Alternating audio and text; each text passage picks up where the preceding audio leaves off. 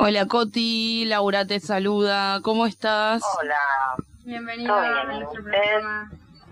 Bárbaro, muy fin de año, ¿no? Ay, sí. ya con lo último, ahí llegando como, como se puede, va. La agonía del año. Sí, tal cual. ¿Cómo va? ¿Estuviste eh, con competencias ahora, en estos días, con la facultad? Vos estudiás psicología, ¿no? Sí, estoy estudiando la licenciatura de psicología acá en la Universidad de Morón y, y bueno, justo ahora estamos con el cierre de, del año con los finales, eh, los exámenes finales, así que imagínense que muy a full. Hoy tengo uno a las 14, mañana tengo otro a la misma hora, el Ah. sábado tengo otro, así que muy, muy intenso esta semana. Justo tengo una pregunta para Constanza. A ver, justo eh, dijiste la, la palabra mágica. Eh, soy Emilce, Constanza, un gusto. Eh, justamente antes de hablar con vos estábamos conversando, eh, Laura eh, em, profundizó mucho, me- decís que estás estudiando psicología. Y estábamos hablando de eso, de, de los deportistas de élite y de la complejidad que abarca eh, eh, todo el entrenamiento y, todo lo que eh, tienen que hacer y lo necesario para llegar a, los juegos. ¿Cómo recién veo que ahora como que se está hablando, visibilizando más el tema de la necesidad de, de psicólogos, de acompañamiento, aunque capaz que estaban siempre, pero no se, no se decía el tema. Eh, ¿cómo, ¿Cómo lo ves a ese tema? ¿Cómo, y más vos ahora estudiando esa carrera? Bueno, justo te iba a decir, o sea, eh, estudiando la carrera puedo decirte lo importante que, es para mí que haya un acompañamiento psicológico con orientación deportiva, obviamente, en, estos temas, porque es eh, muy necesario, eh, en- eh, digamos, entrar al área de juego, eh, cualquiera sea la cancha, mesa, etcétera, eh, preparades no solo físicamente, que es lo que más se suele considerar, sino también anímicamente, psicológicamente, digamos, uno tiene que estar ahí adentro con, con una cierta armonía, eh, con un emisme, que, que es ideal que para, para poder hacer el mejor rendimiento y la mejor performance, digamos. Así que sí, considero que es sumamente importante. Lástima que recién ahora, ponerle, se empieza a hablar de la salud mental en el deporte, bienvenido sea, pero bueno, hay que trabajar para eso, ¿no? Eh, el acompañamiento tiene que estar siempre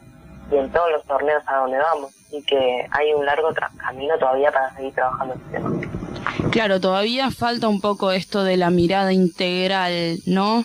De, de un deportista integral y, y todo lo que los aspectos de la integralidad lleva.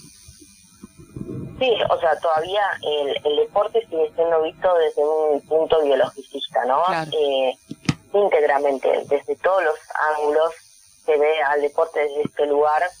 eh, y entonces es, es muy difícil eh, que se empiecen a considerar cosas que, que van desde otro lugar, ¿no? Desde incluso eh, lo relacional, lo vincular con, con entrenadores, coach y, y todo lo que eso también, ¿no? Eh, repercute en el rendimiento deportivo. Pero bueno, hasta que tanto no miremos a, a ese deportista desde un lugar integral, como decimos Lau, todavía, bueno, vamos a flaquear por varios lados. Seguro. Y hablando de flaquear, ¿no? Justo estábamos haciendo una intro contando un poquito lo que fue este año, los Juegos Paralímpicos en Tokio, va, los Juegos Olímpicos y Paralímpicos, todo, ¿no? Que nos encantaría que estén juntos. Eh, pero ya habíamos hablado de este tema, ya hicimos algunas columnas al respecto, pero pasó algo de lo que hicimos un poquito columna y, y no hablamos lo suficiente con vos, que fue el caso de Bonadeo, lo que salió a la luz ahora, que fue una declaración de hace cuatro años, en la que él eh, quitaba todo el carácter competitivo de los juegos y, tuvo como unas declaraciones terriblemente capacitistas. Eh, ¿qué, contanos un poquito de eso, vi tus declaraciones al respecto. Eh, bueno, lo de Bonadeo fue eh, hermoso, hermoso para criticar porque en su discurso encontrás exactamente todo lo que nosotros, eh, nosotros estamos, digamos, problematizando, ¿no? El deporte. Eh, porque hasta hasta entonces, digamos, se, empezó, se vio al deporte de una misma forma y ahora, bueno, hay eh, todo un, digamos, discurso eh, alrededor de, ese tema que, es digno de, problematizar. Lo que hizo Bonadeo fue poner en evidencia en realidad un pensamiento colectivo. Por eso digo hermoso, porque de alguna forma fue portavoz, quedó bueno su nombre, pero digamos, nos permitió hacer visible en realidad lo que vivimos día a día. Y hasta incluso de la manera más solapada eh, que uno puede pensar. Entonces, de alguna manera nos permitió a nosotros decir, bueno, esto que piensa Bonadeo es lo que pasa en todos lados y todo el tiempo. Bienvenido sea para criticarlo, problematizarlo y hacer algo al respecto. Porque tampoco la idea ni de Daniela, ni de Hernán, ni mía, ni de cualquiera del Paralímpico eh, fue como escracharlo para que quede, eh, digamos, ahí y nada más. la idea siempre fue plantear esto como una crítica, pero como también una manera de, de visibilizar y de problematizar para que eso no siga ocurriendo, se transforme en otra cosa. Yo creo que al ser Bonadeo, bueno, eh, logró una importancia, una relevancia que quizás lo hubiera dicho otro periodista, como lo hacen siempre, no hubiera generado el impacto que se, generó en este caso. Y está bueno que alguien como Bonadeo haya tomado cartas sobre el asunto y decir, ok, bueno, lo que dije no lo puedo decir más, entonces tengo que asesorarme, tengo que informarme y hacer algo al respecto. A mi criterio, las declaraciones de él dejan mucho que desear también, porque deja entre líneas algo del orden de me interpretaron mal, yo no dije eso, como suele suceder, ya sabemos, pero de todas formas, creo que alguien con la relevancia que él tiene y los seguidores que, que lo siguen, eh, pudo hacer algo con esto y decir, bueno, salir de ese lugar, digamos, del orgullo o la arrogancia y eh, empezar a hacer algo distinto. Bueno, entrevistó a Daniela y a Gustavo, se acercó a la Andis, eh, bueno, después veremos si eso se, permanece en el tiempo, ojalá que así sea. Pero digo, lo que él dijo no es más que el discurso eh, que siempre está entre líneas, tanto en la gente que se dedica al deporte, en la gente que entrega premios o reconocimientos, en la gente que hace difusión del deporte en general, que es capacitista, inspiracional, sensacionalista, buscar eh, promover una imagen de deportista eh, desde el lado desde la discapacidad, no desde su rendimiento o carrera deportiva, ¿no? Y, demostrar en realidad ese mensaje de, bueno, eh, superan dramas y, son ejemplos de vida para otras personas, ¿no? De un modo servicial para otra gente. Eh, bueno, obviamente estamos en contra de eso. La idea siempre fue que nos reconozcan por nuestros resultados deportivos o en todo caso si quieres hacer visible la problemática de la discapacidad, solo desde las barreras o desde las problemáticas con las que nos enfrentamos día a día para que de algún modo contribuyan a que eso no siga sucediendo y bueno pueda podamos eh, digamos el día de mañana hacer un deporte más inclusivo pero no con el propósito de rebajar nuestro rendimiento deportivo o nuestros resultados por el simple hecho de eh, hacerlo para superar dramas. Entonces fue una falta de respeto absoluta y además el enojo y con eso termino eh, el enojo absoluto de haber eh, de haberle faltado el respeto a referentes tan importantes del movimiento paralímpico como Janina Martínez y como el nadador al quien se refirió desde un lugar sumamente patologizante. Entonces, nada, como hay mucho para hablar al respecto. Eh, no sé si Tami, vos querés, Tami, preguntar algo. Sí, eh, antes planteamos nuestras el tema de los premios Olimpia, que ustedes piden participar con las categorías unificadas.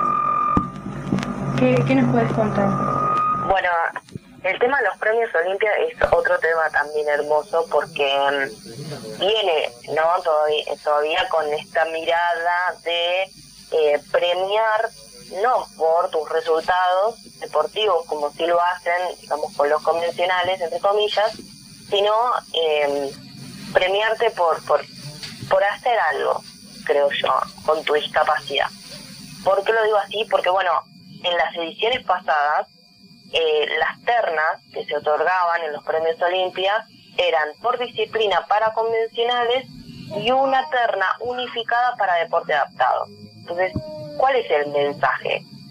Que en realidad no importa, digamos, eh, cómo a vos te haya ido en tu disciplina deportiva, sino eh, quién es el más destacado, digamos, en el deporte adaptado para, eh, digamos, una comparación directa, ¿no? Con esas otras personas que están ternadas ahí.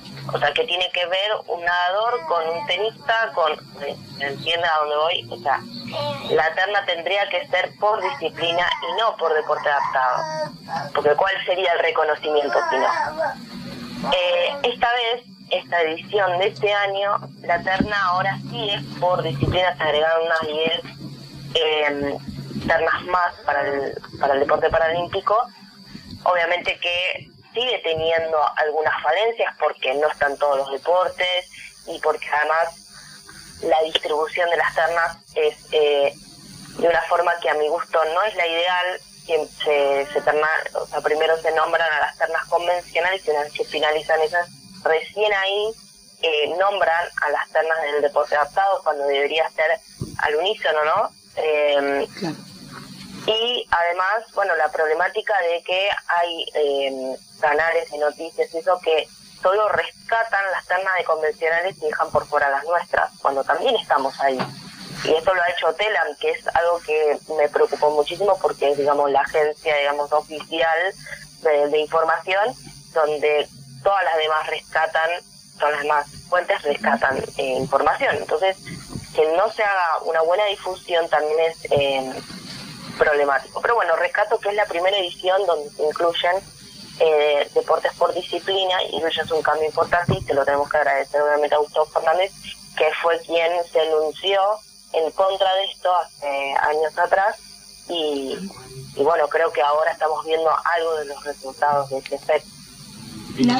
Sí, em, yo digo, haciendo un poco un raconto, eh, a propósito de lo de Bonadeo, que hubo un montón de deportistas olímpicos que se manifestaron en contra de las palabras de él, que cuando él dijo, bueno, cerramos el ciclo olímpico hasta dentro de cuatro años, y muchos deportistas olímpicos dijeron, no, no, no se cierra ningún ciclo olímpico, ahora empiezan a jugar los paralímpicos y son tan importantes como estos. Eh, a propósito de esto, a propósito de la lucha de Gustavo Fernández desde, desde el tenis eh, adaptado, yo justo siempre digo, no sé si a Coti le gusta esta palabra, pero, eh, pero bueno, es como la que se usa, ¿no? Eh, a propósito de su lucha. Digo, hago un, un raconto porque pienso que esto es lo que hace que hoy el círculo de periodistas deportivos le empiece a dar más lugar a los deportes paralímpicos, en este caso porque son todos paralímpicos los que ternaron, y, de alguna manera estamos empujando hacia eso, hacia ese reconocimiento, empujando hacia la visibilización. No vamos a hacer que cambie la cabeza de... Ah, justo ayer estábamos con un poema de Gianna Mastrolinardo que dice, la, las cabezas son más inaccesibles que las veredas. Y eso no lo vamos a cambiar de la noche a la mañana. No, no sé si, si igualmente lo es positivo todo esto porque es de alguna manera, no es algo que te están dando el lugar, sino es algo que estás haciéndote el lugar a las piñas, me da la sensación. Es que es un poco así, ¿no? Como que mm, las luchas siempre empiezan por la gente que, que ha sido vulnerada de algún modo y, y, es medio un desastre, ¿no? Porque siempre quienes tenemos que empezar, eh, quienes empujamos para que la, situación cambie, cuando debería también eh, ser del otro lado eh, quienes faciliten un poco eh, que la situación cambie, ¿no? O sea, en ese sentido es medio un desgaste, pero lo que estoy empezando a notar es que ya ahora eh, no da lo mismo, digo, esto que dijo Bonadeo, eh, años atrás dio resultado, de hecho nadie levantó la cabeza en algún punto para decir que esto no da lo que estás diciendo, Em, pero ahora ya eso no da lo mismo. Creo que nuestra voz empezó a importar un poco más en ese sentido em, y, ya em, lo que decimos genera algún tipo de efecto. Eh, esto es mucho que tiene que ver las redes sociales, afortunadamente, ¿no? La gente que hace viral eh, publicaciones, como lo han hecho con Daniela, han permitido que esta información se filtre y llegue a las personas digamos, que, generaron ese contenido o que al menos divulgaron. Eh, a mí me, me, parece que es un cambio positivo, siempre y cuando esto no quede en la crítica, en el escrache o en, o en la euforia del momento, ¿no? Porque a veces eso pasa también con las redes, de que eh, todo el mundo sale a atacar porque eh, indignadas la gente eh, sale a atacar a, las personas eh, que, dijeron o hicieron algo no estuvo bueno, pero después cuando eso termina o, se da algún tipo de resolución, entre comillas, como que bueno, eh, se olvidan un poco de nuestra lucha o de las cosas que, promovemos y eso no debería ser así. Por eso siempre está bueno que, que la crítica venga acompañada con alguna propuesta eh, superadora, ¿no? Eh, o por lo menos con algo a, pensar para que la situación cambie, no por el enojo y el enojo eh, y ya, y ya, porque eso después cuando se va, después la cosa cuando se enfría, termina quedando todo igual y no es, digamos, la intención que queremos generar. Eh, por eso para mí igualmente es un cambio positivo, que de alguna manera ahora, por ejemplo, los los premios Olimpios eh, cambiaron su formato y esta nueva edición tiene también ternas paralímpicas y eso fue a costa de, eh, bueno, un descontento que, que digamos, eh, mencionó Gustavo. Bienvenido sea, ¿no? Em, los cambios para mejor. El tema es cuando creemos que con eso basta y no. Hay mucho que hacer todavía porque si bien esta edición de los premios Olimpia incluyen a personas con discapacidad, no lo hacen todavía en un formato ideal. Hay que seguirlo trabajando, eh, hay que seguir sumando ternas de más deportes todavía y hay que hacerlo de una manera más justa. Y si el día de mañana es juntando las ternas o no, después se verá. Pero digo, que no quede solo en, bueno, ya cumplimos, ¿entiendes? Eh, quería como comentarte y, pedirte eh, tu opinión. Eh, vos nombraste a Telam, eh, bueno, estamos hablando de, Bonadeo y mi preocupación es la siguiente. Yo estoy estudiando periodismo deportivo y, por ejemplo, a veces escucho a personas que dicen, lo manifiestan abiertamente, admiración por Bonadeo. Yo escucho y me, da como un, cierto estrés, ¿no? ¿Cómo, ¿Cómo podemos hacer para ir bajando esos mensajes para que se empiece a, desentramar esas líneas que están, bueno, desde tantos años de, periodistas que por ahí eh, tenían un, nombre, pero que en el fondo eh, no decían lo que quizá realmente pensaban, porque eh, yo pienso que Bonadeo a lo mejor dijo lo que, lo que realmente pensaba, ¿no? Y por más que nos choque y nos duela, ¿cómo, cómo ves este tema de, del periodismo y de la forma de tratar a los deportistas paralímpicos que, que, tuvieron una, una repercusión eh, hermosa, eh, no solo en los últimos eh, juegos. ¿Cómo, ¿Cómo lo ves al tema de los medios de comunicación?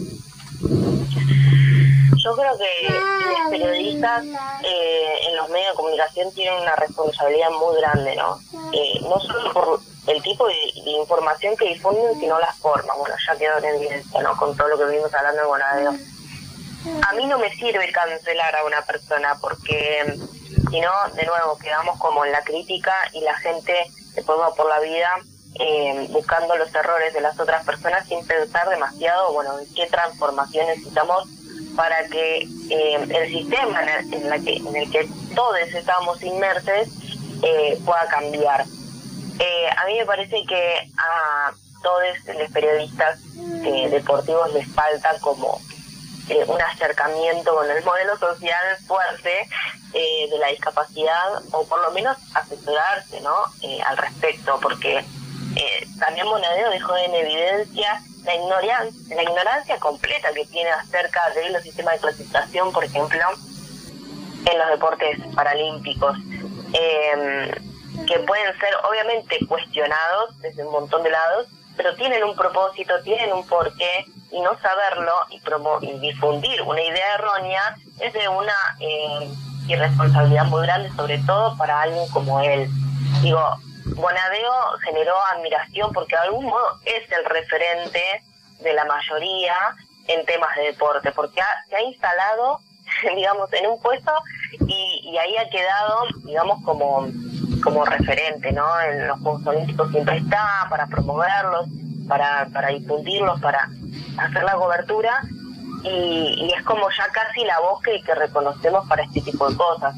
Eh, yo creo que estaría bueno que, que se pudiera dar algo más eh, más amplio, ¿no? O sea, con otras voces, otras miradas que puedan, digamos, difundir al deporte desde otra óptica, en conjunto, en todo caso, con Bonadeo, pero yo creo que lo que ha dejado en evidencia eso fue que hasta la persona más arrogante o la persona más admirada o la persona que supuestamente consideramos que sabe todo, tiene cosas para aprender y para deconstruir. Porque bueno, los tiempos van cambiando, las culturas, la forma de ver las cosas, todo va cambiando y uno tiene que estar al día con estas situaciones. Y más si sos periodista deportivo cuando el deporte cambia en un montón de aspectos. Eh, pero bueno, también rescato que hay periodistas deportivos que han hecho una cobertura muy buena con los Juegos Paralímpicos, como los de Deporte B, eh, que se interesaron en este tema e incluso han invitado a eh, deportistas paralímpicos de ediciones pasadas a que hablen, ¿no? Y que hagan un relato de eso eh, que estaba pasando, ¿no? En la tele. Y eso me pareció buenísimo, porque de alguna manera también es recuperar referentes paralímpicos y darles un espacio, un lugar donde sean ellos los protagonistas también, ¿no? De, de la difusión y de la cobertura, porque hay un saber, hay un saber que, que no ha sido compartido durante mucho tiempo por esta falta de difusión mediática, que lo tenemos quienes fuimos protagonistas. Entonces, bueno, qué bien eso de rescatarlo y de darle un lugar de importancia y hablar del deporte paralímpico con la misma relevancia y el mismo valor que se le da a los deportes olímpicos, por supuesto. Bueno, Tami, tenemos que despedirla a, a Coti. Eh, me gustaría que ustedes que la conocen más que yo la despidan, pero yo personalmente darte las gracias. Eh, un lujo para, para nuestra radio y para nuestro programa tenerte y esperemos que, que sea seguido, Coti. Gracias. No, gracias a usted. Placer. Bueno, un abrazote, Coti. Constanza, un lujo y muchísimas, muchísimas gracias. Eh, Tami, si la querés saludar. No, agradecer por, bueno, por la participación y, y nada, vamos a, seguir conversando seguramente. Bueno, eh, te despedimos y te estamos hablando a la brevedad para pasarte la entrevista. Muchísimas gracias, Coti. Muchas gracias, gracias Muy buenas tardes, muy buenos días, oyentes de Mejor Hablar de Ciertas Cosas. Esta semana con motivo del censo nacional que hubo el miércoles. Queríamos hablar un poquito de qué nos parecieron las preguntas, qué nos pareció la modalidad. La verdad es que estuvimos discutiendo un poco entre nosotras y si bien hubo algunas preguntas de avanzada, como el tema de la identidad de género, que muchas personas confundieron con identidad sexual y no es así. Eh, también hubo algunos estancamientos o algunas cuestiones que quizás nosotras que no conocemos de estadística eh, tenemos como erróneamente pensadas, pero creemos principalmente desde Femidisca que, y desde las organizaciones de personas con discapacidad que en el censo se nos anuló como personas con discapacidad porque nuestra identidad no estaba presente, se nos preguntaba si teníamos alguna dificultad y tener una dificultad no es tener una discapacidad, no es lo mismo. Eh, se preguntaba si al menos había una persona en la casa que tuviese alguna dificultad y tampoco si hay al menos una persona, eso no constituye una política pública, porque de repente no se sabe si las personas son una, dos, tres, cuatro, cinco o diez. que tienen una discapacidad dentro de ese hogar, o sea, no es lo mismo que haya al menos una persona a que haya tres personas, dos personas o una persona. Eh, también notamos que se preguntaba si habías trabajado al menos una hora en la semana y, eso no constituye un trabajo ni formal ni no formal, eso eh, constituye un grado de precariedad. Eh, no se preguntaba en qué área trabajaba esa persona, si el trabajo era en blanco o en negro. Es lógico que, que si el trabajo es blanco y está registrado, se puede saber mediante otros organismos del Estado, pero creemos que verdaderamente una instancia de censo implica poder, eh, poder aprovechar ese, esa inversión del Estado para hacer verdaderas políticas públicas, verdaderas políticas públicas que, que puedan tocar a todos los colectivos, verdaderas políticas públicas que puedan trabajar sobre las diversidades y, y esto es muy poco, ¿no? Se, desaprovecha un montón. Por otro lado, en términos de educación, eh, se consultaba sobre todos los niveles, salvo el nivel eh, de educación especial. Y digo, y si el nivel de educación especial existe, no podemos obviarlo. No lo podemos obviar. Eh, es de una pobreza muy grande, muy grande. Muy buenas tardes, muy buenos días, oyentes de Mejor Hablar de ciertas cosas. Esta semana, con motivo del censo nacional que hubo el miércoles, queríamos hablar un poquito de qué nos parecieron las preguntas, qué nos pareció la modalidad. La verdad es que estuvimos discutiendo un poco entre nosotras y si bien hubo algunas preguntas de avanzada, como el tema de la identidad de género, que muchas personas confundieron con identidad sexual y no es así. Eh, también hubo algunos estancamientos o algunas cuestiones que quizás nosotras que no conocemos de estadística eh, tenemos como erróneamente pensadas, pero creemos principalmente desde Femidisca que, y desde las organizaciones de personas con discapacidad que en el censo se nos anuló como personas con discapacidad porque nuestra identidad no estaba presente, se nos preguntaba si teníamos alguna dificultad y tener una dificultad no es tener una discapacidad, no es lo mismo. Eh, se preguntaba si al menos había una persona en la casa que tuviese alguna dificultad y tampoco si hay al menos una persona, eso no constituye una política pública porque de repente no se sabe si las personas son una, dos, tres, cuatro, cinco o diez que tienen una discapacidad dentro de ese hogar. O sea, no es lo mismo que haya al menos una persona a que haya tres personas, dos personas o una persona. Eh, también notamos que se preguntaba si habías trabajado al menos una hora en la semana y, eso no constituye un trabajo ni formal ni no formal, eso eh, constituye un grado de precariedad. Eh, no se preguntaba en qué área trabajaba esa persona, si el trabajo era en blanco o en negro.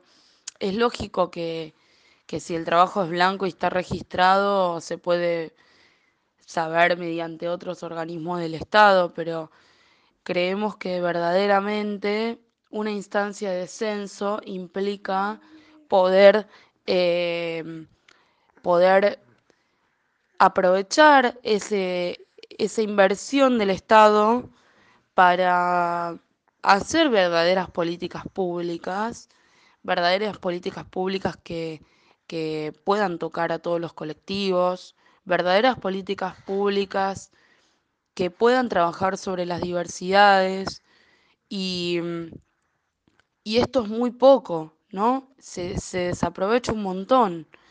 Por otro lado, en términos de educación, eh, se consultaba sobre todos los niveles, salvo el nivel eh, de educación especial. Y digo, y si el nivel de educación especial existe, no podemos obviarlo. no lo podemos obviar. Eh, es de una pobreza muy grande, muy grande.